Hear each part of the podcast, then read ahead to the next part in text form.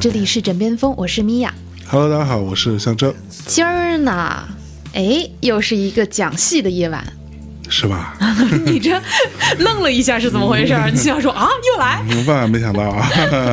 上次我们讲了啥？来回忆一下，白马啸西风啊，什么玩意儿？忘记了？忘记了。呃，今天太忙了。哎呀，上次讲啥？上次讲了桃花扇，哦，长生殿是吧？不是长生殿是桃花扇之前，哦那不是一故事。哎呀，你完全忘了呀，可你这说呢。那这次咱们是不是要讲雨霖铃了？雨霖铃是什么东西？一个词牌名。上次讲了桃花扇之后，哎，我就在想，我们接下来是不是应该讲一些更近代的戏？哦，因为之前讲的都是一些咋说呢，就古人的事儿，那不然呢？所以我就在想说，最好我们能够讲一个至少在创作的年代和理念来说相对比较新一点的戏。哦，那这次咱们是要讲《智取威虎山》，哎，这个今后有可能可以讲讲 还是白毛女？啊？没有没有没有，江姐，哎，没有没有没有，这次想要跟大家讲的这一出戏叫做《锁麟囊》。哦，锁麟囊。对，这其实是程派京剧的代表剧作之一。嗯哼程派是四大名旦之一的程砚秋先生，OK。这个流派。嗯，四大名旦是谁？你知道吗？梅兰芳。对，梅兰芳先生。嗯，杜月笙。什么东西？这个四大名旦是梅兰芳先生，嗯刚刚我提到的陈砚秋先生，梅派程派。哎，然后尚小云先生，哦尚尚派，哎嗯，还有荀慧生先生，哦，荀派，荀派。嗯。所以今天讲一下程派的很重要的一个剧作啊，嗯。他的这个作者叫做温偶红先生，OK，嗯，是一个怎么说，就经常跟程先生合作的一个戏曲创作家吧，而且是专门为他定制的一个戏，嗯，嗯。原创定制。哦，啊，这个是不是感觉离我们就很近了，对吧？啊。那我们先来讲一下陈砚秋先生呗。？OK，陈先生呢，他其实是个满族人，嗯哼。嗯，满族的索绰罗氏，哼，然后是一个正黄旗出身，哦对。对，列列列列列，他原来也是姓程，但是不是这个程序的程，是承德避暑山庄的程。啊 啊、对，然后后来才改姓程序员的这个程，啊嗯，包括燕秋也是后来改的，他最开始也叫燕秋，但是是艳丽的秋天的那个雁秋，改成这个果然是吧？就有文化多了啊？呃，就棒棒哒了。嗯，锁麟囊其实是陈先生的作品当中比较特别的一部，怎么特别呢？因为陈先生是在表演上比较多演悲剧的，嗯哼嗯，什么窦娥冤什么的，啊，哇哇哭那种。但是这个锁麟囊其实是一个 happy ending 作品。嗯那么今天想来讲这个呢，也是希望二零二零年啊，大家能够开心一点啊。具体讲到这个锁麟囊的这个故事，其实我自己觉得是一个非常现代的一个故事。嗯哼，嗯，这故事本身呢是很少见的一个双线叙事，它是一个双女主故事。OK，平行存在的，呃，有点儿平行吧，就不是完全平行啊，番位呢还是 有一点点差异的。好，主番位那肯定是个小姐嘛，嗯。不是那个小姐啊，就是一个大家闺秀。嗯。主要的推进剧情和主要的对于人生的感悟，嗯哼。都是集中在女一身上，，OK，就这个富家小姐，嗯。也就是陈砚秋先生嗯。所演的这个角色嘛。但与此同时呢，很少见的，她其实有一个戏份也很重的一个女二。嗯哼，这个女二也是非常非常重要的，去推进整个故事进程的这样的一个角色。嗯哼，前面讲过的这些剧作，基本上都是一男一女，对吧？嗯就是一个大家闺秀，再有一个书生，往往都还很懦弱，就很不经打那种。才子佳人嘛，对，然后再还会有一个坏人嗯啊，一般是这样的一个剧情。但是这个剧作里面是两个女主，所以它是非常女性系的一个剧作，嗯也没有什么坏人。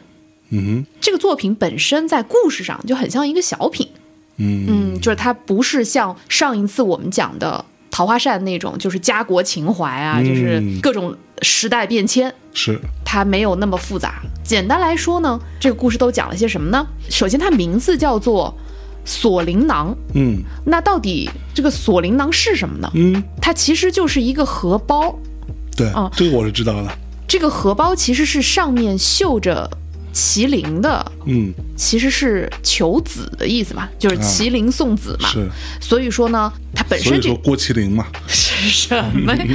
就是这个荷包本身是有求子之意，嗯。然后与此同时呢，荷包里头放的其实是在女儿出嫁的时候妈妈给的嫁妆，就是所谓的压箱底的一些珠宝呀、哦首饰。首饰呀，然后一些钱吧，老妈给的私房钱，哎，万一有点什么事儿，女儿你可以用这个。来跑路，呃呃之类的吧，就是到今天可能还得放两块劳力士之类的啊，这硬通货。这个就是在女儿出嫁的时候置办嫁妆的很重要的一部分，嗯。就是要给女儿这样的一个铃囊。嗯，从这个铃囊开始，就带出今天要讲的这个故事。哎，故事的女一嗯。叫做薛香菱，嗯，女二叫做赵守贞。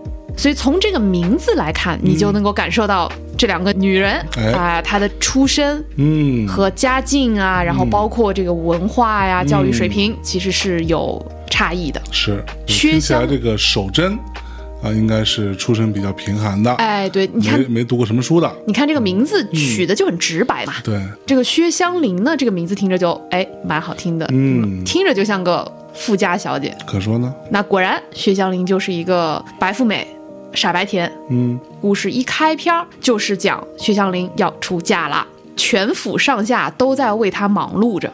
哦，啊、就是各种帮她置办各种嫁妆呀，我要带这个，我要带那个啊，然后我这个绣鞋要这样这样啊，我的衣服要那样那样，就是你一看是一个说不上刁蛮，但是多少有点任性的这么一个嗯，富家小姐吧，傲娇，对，有点儿感觉也挺挑剔的。当然了，毕竟是出嫁嘛哈，嗯哼，总的来说还是比较明快、比较可爱的一个姑娘。嗯，她的妈妈薛太太、薛老夫人，嗯。啊然后就给了她一个铃铃囊，囊然后里头呢就放了很多的珠宝。这铃铛得有多大呀？给了一双肩背，说这是我们家铃郎，给了一个那个什么编织袋，对，然后呢，女儿就上了花轿就走了。哎啊，中间到了一个地方，嗯叫做春秋亭。嗯，你看这个非常妙，这个亭子就是一个故事的转折点。嗯一会儿我们再回来讲这个春秋亭这件事儿。嗯哼，啊到春秋亭这儿呢，突然之间下雨了。哦，下雨了以后，那怎么办呢？轿子就走不了了呀。嗯于是他们就到了这个春秋亭里面去躲雨。正好春秋亭里也有另一个花轿，这个花轿呢、就是守贞的花轿啊，哦所以今天守贞也出嫁。同一天，同一天，缘分呢？哎，这个一看花轿就是比较贫寒的人家。哦，嗯，正好这个香菱就听到，哎，这个花轿里的姑娘正在哭，嗯，出嫁当天在哭，为啥呢？她在感叹自己命不好啊，世态炎凉啊，这个日子难过啊。嗯总之就是为自己的命运而感到叹息吧。嗯啊于是呢，香菱就结识了守贞。她这个时候就想，反正我家里家境这么好，对吧？金银珠宝也不缺，嗯不如我就把我的铃囊送给他，嗯，帮他渡过难关。哦，哦这么大方呢？对，所以就是在结婚当天，傻白甜就把自己的嫁妆，等于说最重要的一部分，而且还是一个求子铃囊哦，嗯，直接就送给了一个陌生的萍水相逢的一个女子，姑娘。嗯。这么看来，其实她还是蛮仗义的。嗯，一方面你觉得她很仗义，另一方面你又觉得这个姑娘其实没有经历过很多的社会，对，就是没有遭遇过社会的毒打，非常的傻白甜。嗯就他下意识就觉得，哎，那不如我有，我就送给你吧。嗯然后雨就停了，他们俩就各自嫁人去了。然后呢，这个双线叙事就很妙，就是说，守贞到了她的夫家之后，发现她老公说：“哎呀，你看，我的确就很穷，是不是啊？我家一直很穷，一穷二白，就是 one thousand years ago，我们家就很穷，反正啊啊，那么虽然说我娶了你，但是我也连累了你。”嗯，那祖传的穷光蛋，啊、怎么办呢？然后守贞说：“哎，你别怕，我在这个路上呢，有人送了我一个铃铛啊，送对送 全是宝贝，对，然后送了我一个应急的这些钱吧，官人你看看这个能不能用得上啊？嗯。打开一看，发现里面有很多钱，他们就拿这个钱去做生意什么的，嗯。他们的日子就好了起来，嗯。生了一个健康的小男孩儿。嗯哼，另一头呢，香菱这边她也去嫁人了，但是她的夫家先是遭遇了洪水，嗯。天灾嘛，嗯。嗯、然后又有人祸，导致什么生病啊，各种疫疾，嗯。他们家就很快就破落了，嗯哼。所以也就是富家女就变穷苦了，哦，富家女变贫寒了，因为这个锁麟囊，所以比较贫穷的那个姑娘，反倒慢慢日子就过得好起来。啊，嗯，香菱这一边呢，嗯她也生了一个儿子，嗯但是在这个什么天灾人祸当中，她跟她的老公啊，什么小孩都失散了。这么惨，对，非常非常惨。失散了之后呢，她就去逃难嘛，嗯就是各种漂泊什么的，然后跑到了一个地方叫莱州。嗯这个时候，她遇到了一个人，这个人是她娘家时候的一个奴仆吧。嗯，这个人叫胡婆啊、哦，其实不重要啊，是一个过渡人物。所以他们娘家没受影响，对，然后胡婆呢，她就介绍这个香菱去当地的一个绅士，呃，姓卢的，嗯去他们家设的粥棚去干嘛呢？嗯哼，这个卢员外他在给他的儿子找保姆，嗯。那香菱为了生活嘛，嗯。于是他就去应征，就去应聘上岗，嗯，结果人家就录取了，哎，于是他就到了卢员外家里去做保姆了。嗯，你想，原来一个大小姐，现在去做保姆了。嗯。有一天呢，陪着这个小少爷在花园里面玩耍，那么小少爷就在抛球，然后这个球呢就抛到了后院的一个楼中，嗯。需要去把那个球捡回来嘛。嗯。嗯，到那个楼上，他就发现，哎，当年随手送给别人的那个铃囊嗯，就被供在这个楼上。哦，啊 所以这个巧不巧？对。啊。然后他突然之间觉得，哇，百感交集。是。这个卢夫人吧，其实就是当年的赵守贞，哦，所以他们家拿了他的这个算是天使投资吧，啊、拿了天使投资之后，哎。这个生意就越做越好了，嗯。啊，什么 A 轮 B 轮，后来就变成了当地一个非常著名的绅士，哎呦，家里也过得很好，这个儿子也很聪明，嗯而他自己呢，其实儿子都失散了，嗯，沦落至此，对，非常的令人唏嘘，令人唏嘘。然后这个时候就有很多的人生感悟，可不吗？他当时就说：“你看，这其实是老天爷在教我要如何为人。嗯就是我当年啥也不懂，光任性。经过这个社会如此毒打之后，嗯哎，我现在收敛了脾气啊，我这样那样，非常唏嘘。然后呢，这个赵守贞就跟他相认了。嗯呃，相认了以后，赵守贞发现说，哎，这个薛妈就是这个他们家保姆，其实就是当年天使投资人，嗯呃，在春秋亭的这个天使投资人。嗯哼然后他立刻就奉如上宾，然后他们两个人还义结金兰，嗯大团圆结局。哦，所以这个时候回头再来看看，我觉得设置的很巧妙的是，当年他们两个人相遇的那个亭子的名字叫春秋亭，嗯，其实就暗示了他们的命运的互相的调转，难道不是暗示这是春秋笔法吗？嗯，也就是怎么说呢？三十年河东，三十年河西。是。嗯，这样的一，个其实我觉得，就算当时他没送那个铃囊，这铃囊被香菱带回去，嗯，估计也没啥大用。哎，对你说的非常非常对。嗯这个小故事其实是改编自一个小寓言、小短文吧。这个作品叫做《据说》，嗯剧是戏剧的剧。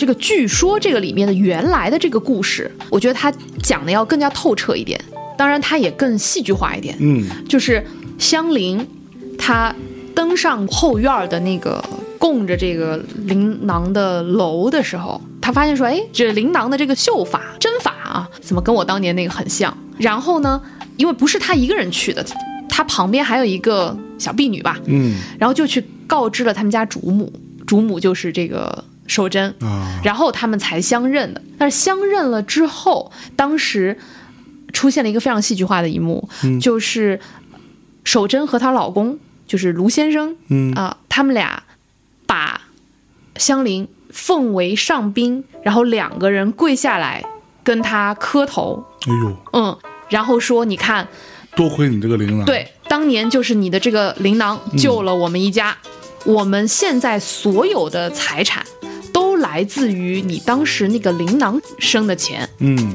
你那个是初始资金嘛，对，所以我们所有的财产都应该归还给你。哇，这是不是很戏剧化？就这么对天使投资人，天使投资人其实 觉得哇，嗯对，棒棒的，哎，这个时候香菱就说：“不是这样的，嗯。那个虽然我当时的确是把这个琳琅给了你，嗯。但如果我没有给你，就像你刚说的，哦。如果我带去我的夫家，嗯，可能这笔钱就在这个天灾人祸当中，完全无法抵抗，对。你你很快就花完了，是，嗯，所以就跟没有一样。因此，你的这个财产完全就是你们的运气嗯。和能力，对，靠你们勤奋，对，是靠你们自己得来的，嗯。所以我没有任何理由来拿你们的财产。嗯这个时候呢，会有一些所谓的围观群众嘛，啊围观群众就是，哎呀，你们一方赠琳囊是仁，嗯。然后现在要把家产还给他是义，义。就是大仁大义啊。嗯。哎，那不如这样吧，我们来做个见证人，你们可以把财产分一分，大家都开开心心的，多好呢。嗯，最后果然就把财产分了分，哦，哎，然后大家就快快乐乐的、幸福的生活在一起了。啊。这个是原作，还是天使投资人，我肯定是不能拿你现在所有成果的，嗯，但是我拿一个 percent 哎。啊，比如说百分之十、百分之五。啊，我我猜这个 percent 应该还挺大的。一半一半吧，那顶多了，对吧？那至少还是那么回事儿嗯，说到这儿，我们要不要先来听一段？啊。我们先听一段儿，就是春秋亭的这一段儿。嗯啊，当然它是以呃薛湘灵的这个视角来唱的这个选段，就如何哎这个天宫变化了，这个天气变化了，如何在春秋亭相遇了，嗯他是经过什么样的一番思考之后决定要把这个钱给人家？嗯嗯，来，我们来听一下这个选段。这个选段的演唱者是我很喜欢的一个程派的表演艺术家，叫张火丁老师。嗯，他算是程派的第三代，传人，非常重要的一位表演艺术家吧。嗯。然后他的声音也很特别，嗯。就一般你听到旦角儿吧，大家的嗓音都比较清亮，嗯。但是张火丁老师呢，他的嗓音其实比较醇厚的，他没有那么亮，但是他很婉转。啊，嗯，所以就是非常细腻，因为这个作品是一个典型的青衣戏，嗯。嗯，而张火丁老师的声音会让富家小姐显得没有那么腻，嗯，就是她有一种怎么说清丽之美，嗯。嗯，大家听听看。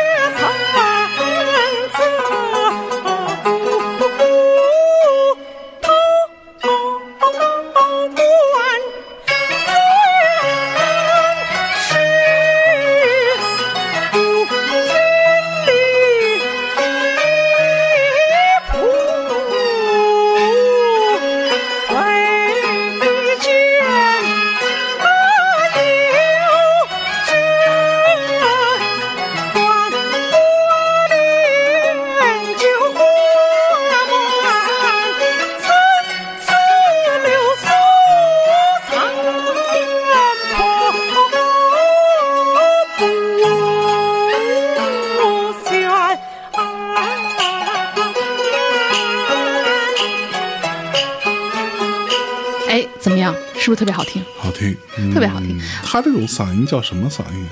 比如说，虽然我对戏曲了解不多啊，但是我知道有一种嗓音并不以清亮著称，嗯，叫云遮月。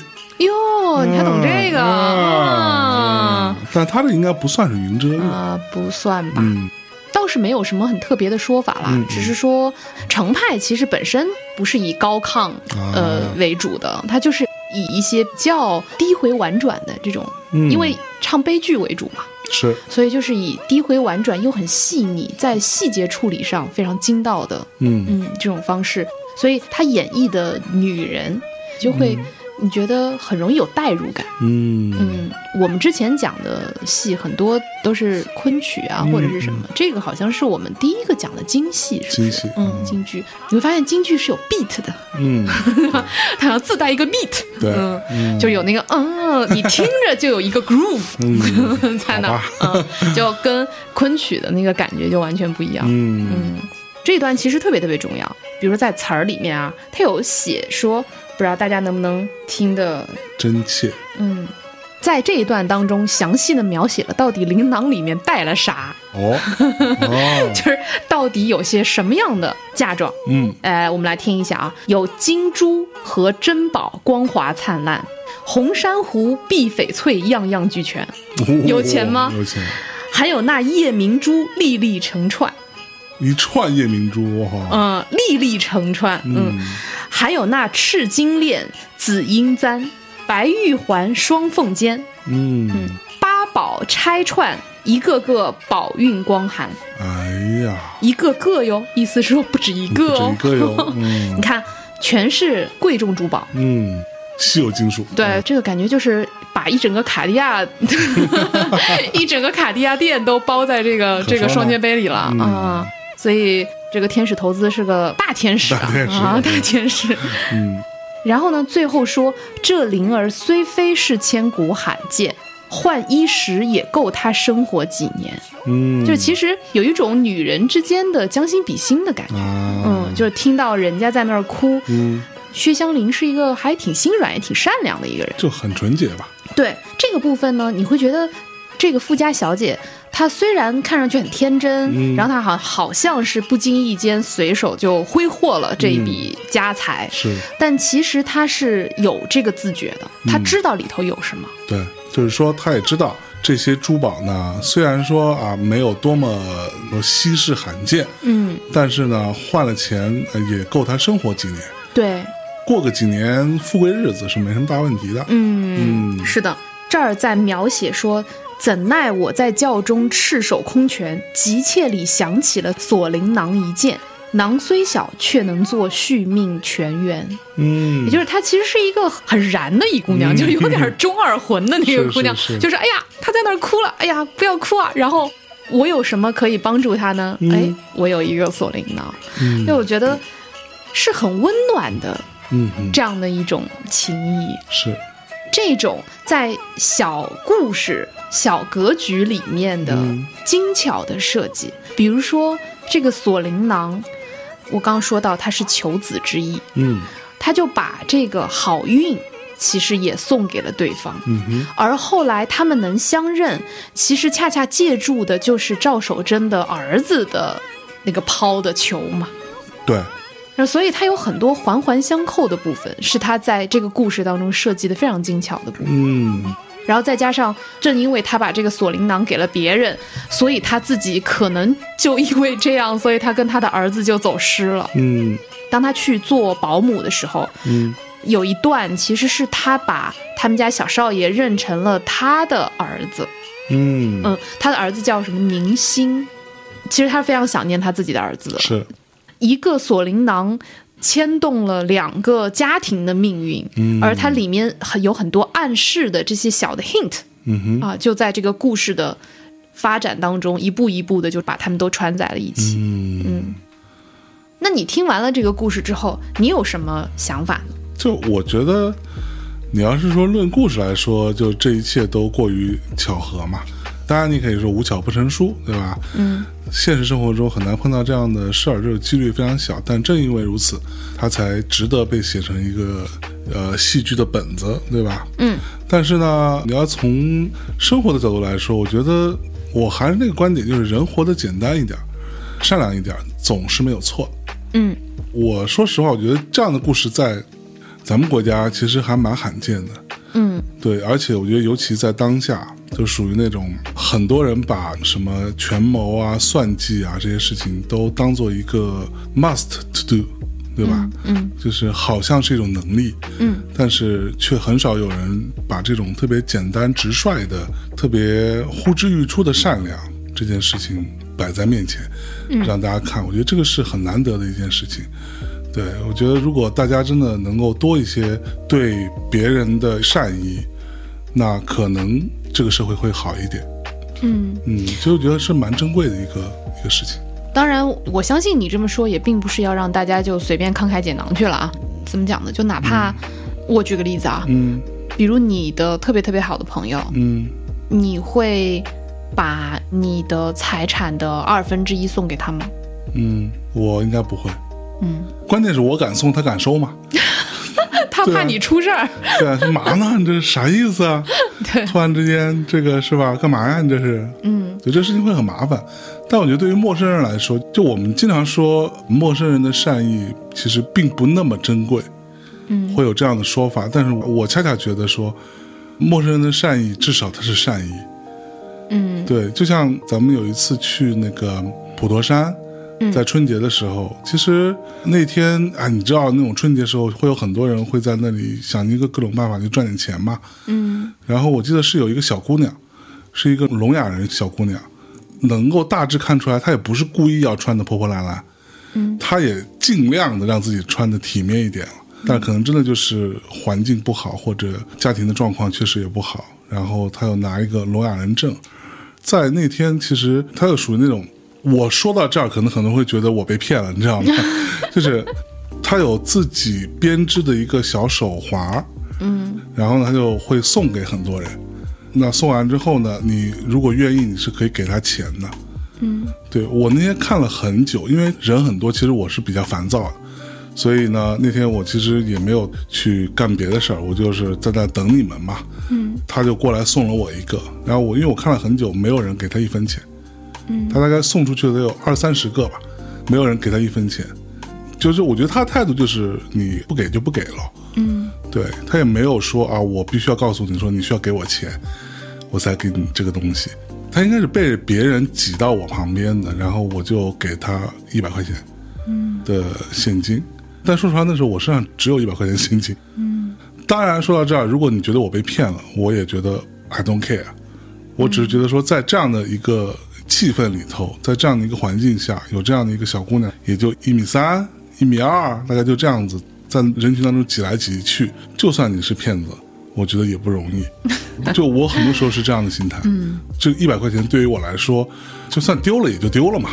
但是好，那个时候我愿意给到他，我愿意说，那至少会让你稍微开心一点，因为在我之前他已经有太多次，不能算是多么大的失望吧，但是我觉得他是有一些落寞的，对，哎呀，我是觉得，比如说在那个情境之下，嗯，怎么也是过年嘛，对。对吧？给人添一彩头也是他好。因为我给了他一百块钱之后，他是非常开心的，嗯对，他就特别特别开心。这个事情大概是发生在三四年前，在现场还有另外一件事情是让我决定给他钱的，就是不是有很多人会把那个钞票往那个石狮子或者香炉的那个最顶上那个缝里头塞嘛，对吧？嗯就在这样的一种香火特别旺的这种庙里头，人特别特别多，嗯，是有人钞票塞进去没有进去，然后又从上面掉下来的。对，他有把那个钱捡起来还给那个塞那个钱的人哦，啊，就我看到他有捡到二十块钱，他又去拍一拍那个人，把那个钱又还给了那个人，嗯然后那个人他应该也没有说谢谢，就我看他样子就跟他点点头，继续奋力一跃，想要塞进那个缝里头，这个让我觉得那好，那我愿意给你这个钱，而且我也没有觉得这是一种施舍，嗯。我觉得说好，那你送给我这个东西，让我觉得我也很开心，然后我就付出一个部分的钱来跟你做交换吧。嗯。对，就是这个心态。嗯，嗯，你还挺我是一个相对是善良的人啦，相对。相对虽然说我有时候看起来是吧，啊不太好，哎呀，总是得有那么一两个瞬间是善良的嘛。对，所以所以后来我把那个红手圈儿戴到你手上嘛，对，对啊，因为我觉得我戴不太好看，我其实挺珍惜这些东西的。嗯。当然，这可能也跟我的一些莫名其妙的风靡想法有关了。嗯。就我觉得有很多东西你是无法留住的，就是它过去了就过去了，就是它来了走了都不是你能控制的。嗯，这个东西就是所谓的运气嘛。对，嗯而这些善意也好，它就是需要有的时候你帮一帮别人，有的时候人家帮一帮你。嗯嗯往往就是在这种大型祈愿现场，你会发现人们越吝啬善良这件事。就你明明是要去跟某一个你也不确定是谁的一一个人去要东西，求点什么，对，去讨东西，但是你却一点都不想给别人。没错，嗯，往往就在这种场合下，我看到的都是非常吝啬的，是。嗯，就是你知道，我们经常会看到社会上有很多新闻说什么扶一个老太太，扶一个老头被人讹了嘛，什么之类的。嗯，这种情况，第一我自己没有碰到过，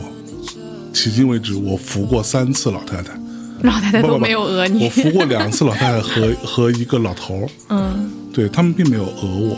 嗯就当然当时说实话，我在扶之前，我心里头也是比较怵的。嗯我想说，我操，我要是扶了他，他要是真讹了我，该怎么办？嗯对吧？但是我也想说，你要真来硬的，那他妈的谁怕谁？我一朋克，对不对？对吧？那就拼一拼，就刚一刚。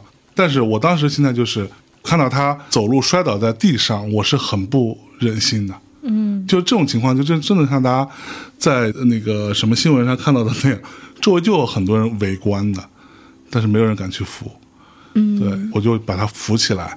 最近这些年 就不太有了，因为我们也不太不太出门，不太出门，不太能够碰到老婆婆。对对对对对对。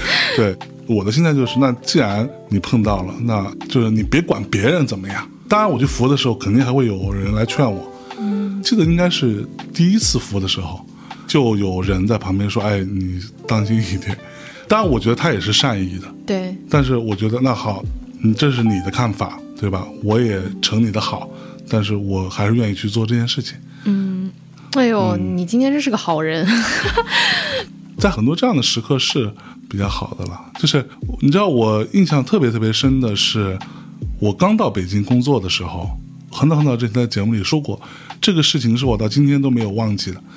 每天坐地铁嘛，去上班嘛，然后当时我住在广播学院嘛，然后每天要坐小巴先到四惠东或者四惠站，那个时候还没有通到那边，嗯，再去转车什么的。到环线上的时候，跟我每天同时上班的，会有一些是你经常碰到的人，嗯。就是这些人可能也是跟你差不多也是这个点儿要坐这个车，嗯。就慢慢的就变成哦，今天我看到这个人，然后这个当中就有一个个子很小的，算是侏儒的患者，看年纪三十岁左右的一一个女性，嗯。啊，我那时候二十二三岁刚开始工作，她就是卖报纸的，嗯。在大概经过了可能一个月之后，她看到我，我看到她就会互相点点头。点点头，就是、嗯。就因为那个时候她也很显眼，然后我那时候留一个长发扎一辫子，也很显眼，嗯。而且我的个子又在地铁人群当中算比较高的嘛，嗯那他也可能会记得我。记得有一次就是有来要饭的要钱的小朋友，嗯但是那些小朋友真的就是，你看他的样子就知道他可能并不是真的差这点钱。啊，你知道吗？就是他来要钱，路过我之后，然后我当然看了一眼，我就我觉得这小孩怎么流里流气的，你知道吗？就一看就，我就没搭理。然后呢，到第二次时候呢，他又过来要钱，完了呢，我当时就稍微有一点点心动，我想说掏个五块钱什么的，我我那时候也没钱，准备要掏，正好那时候这个女士就在我斜对面，她冲我使眼色，嗯然后我就没有给。嗯等我快下车的时候，她跟我说啊，这帮小孩应该比你有钱，不要乱给他们钱。然后事实证明呢，再过个一个多礼拜吧，我竟然在我公司的楼底下，当时算是一个还不错的写字楼，嗯看到了这两个小孩，穿的还挺潮的，比我当时穿的至少是贵的。哇，然后买着什么各种小饮料，什么大雪糕，什么各种，就那些东西我都不太舍得买。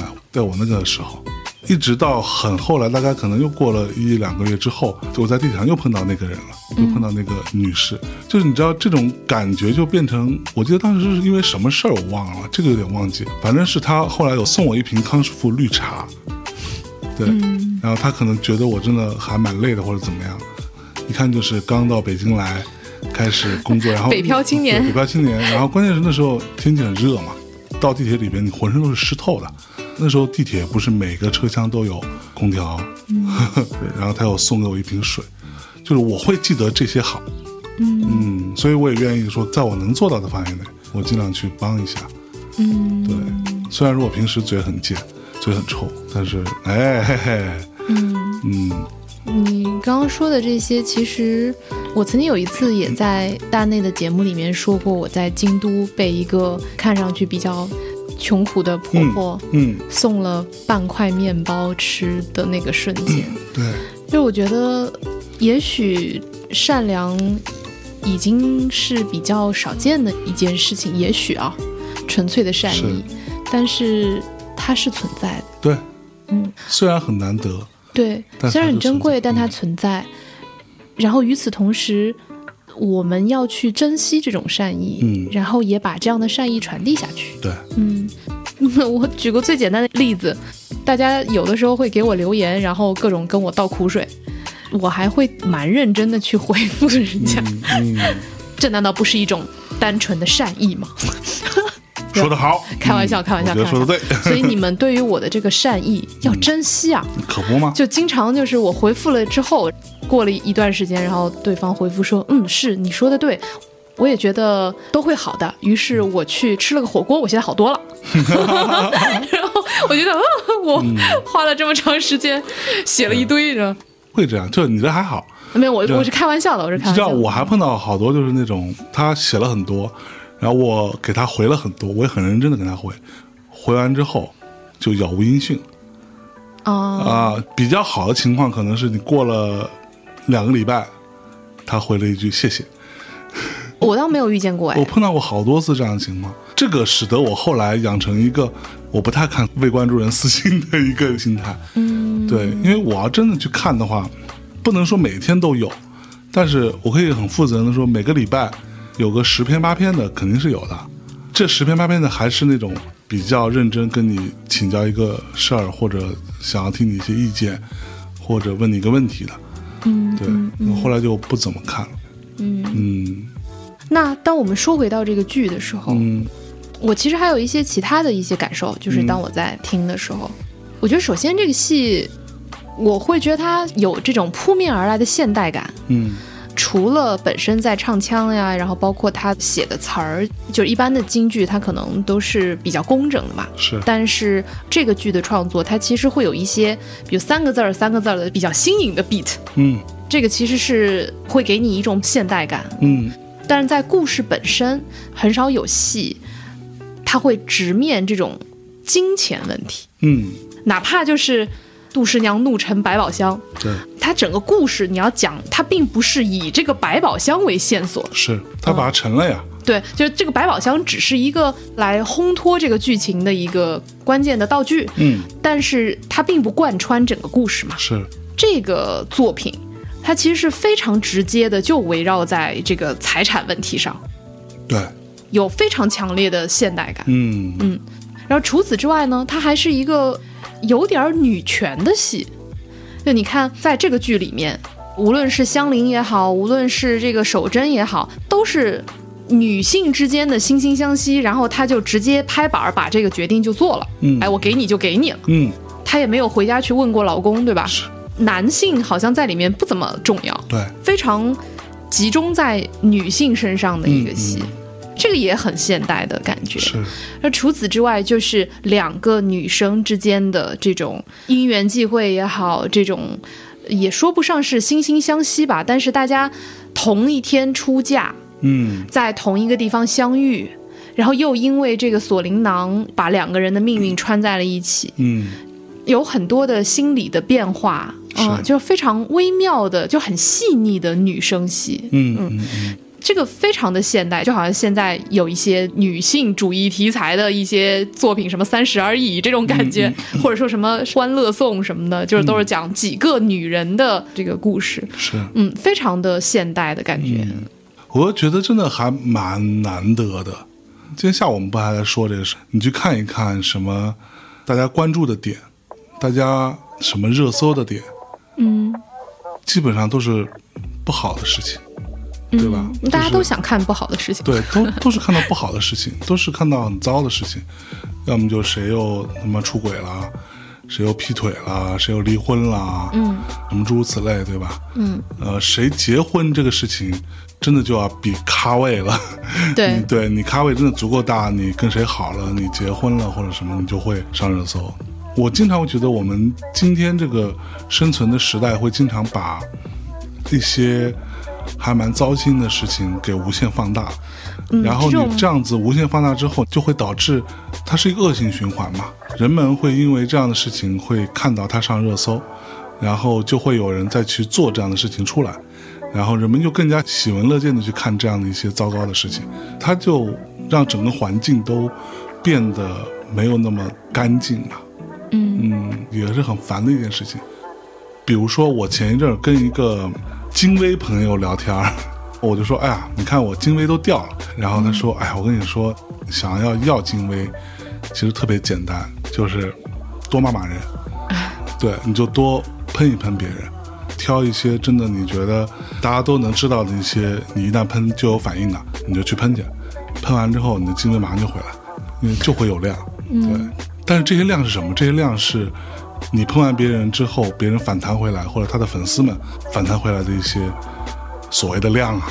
但是在数据时代，这个量就是量，它没有正和反，这是算法嘛？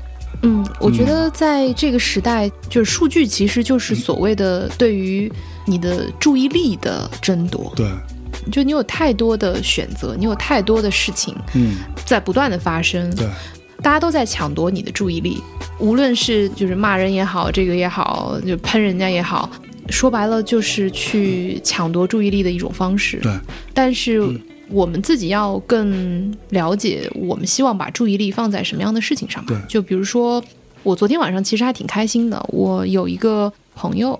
呃，其实你也认识小薇，她之前是在时尚圈做到高管的一个朋友，嗯。嗯。嗯，但是他在几年之前就从这个圈子里面退出了。然后嗯，我昨天才刚，因为我很少上微博嘛，不，因为这厮吧，他不用微信，他经常给我发那个 iMessage，嗯。我不一定看得到，因为 因为我的 iMessage 里面全都是各种垃圾信信息，你知道吗？各种卖什么高仿假名牌的，要不要贷款的，嗯，全是这些破玩意儿。然后对，要不要做假学历？对，要不然就是各种各样的什么验证码，要不就是那个什么信用卡刷卡的，对，信用卡刷卡记录，然后告诉你说，哎，最后还是到了要山珍先生。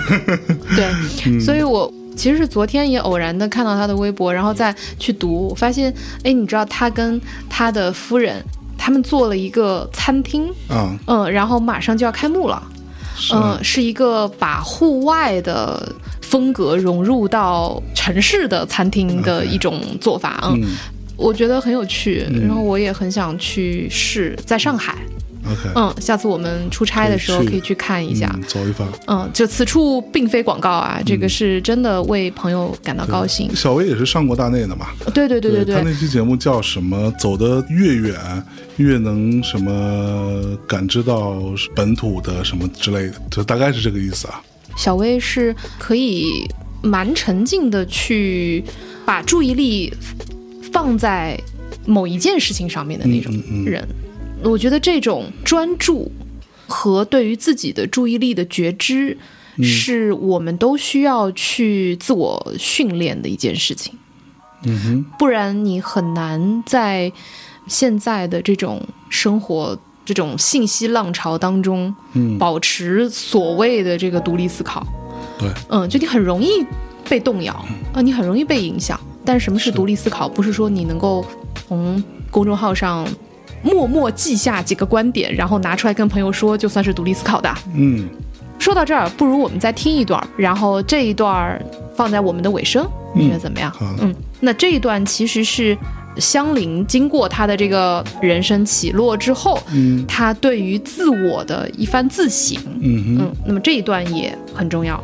我们来听的这个版本是著名的京剧表演艺术家李世济老师的选段。嗯李世济老师是程派的二代，嗯她是程砚秋先生的义女。嗯嗯，所以刚刚我们听到的张火丁老师是三代，大家可以对比一下他们各自的不同的风格。嗯这一段有一种香菱醍醐灌顶的那个感觉，就是他说：“我只道铁富贵一生享定，又谁知祸福事顷刻分明。”就他一下子就感觉悟到了。哎，想当年我也曾撒娇使性，到今朝只落得旧衣破裙。哎呀，嗯，这也是老天爷一番教训。他教我收余恨，免娇嗔，且自新改性情。嗯，修炼试水，振作精神，不辞劳心。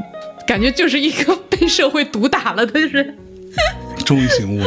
对对对对对，那我们就来听一听大彻大悟的这一段，然后在这一段非常漂亮的选段当中，我们来结束今天的这期节目吧。好的，嗯也希望大家可以做个好梦，嗯，大家晚安。拜拜。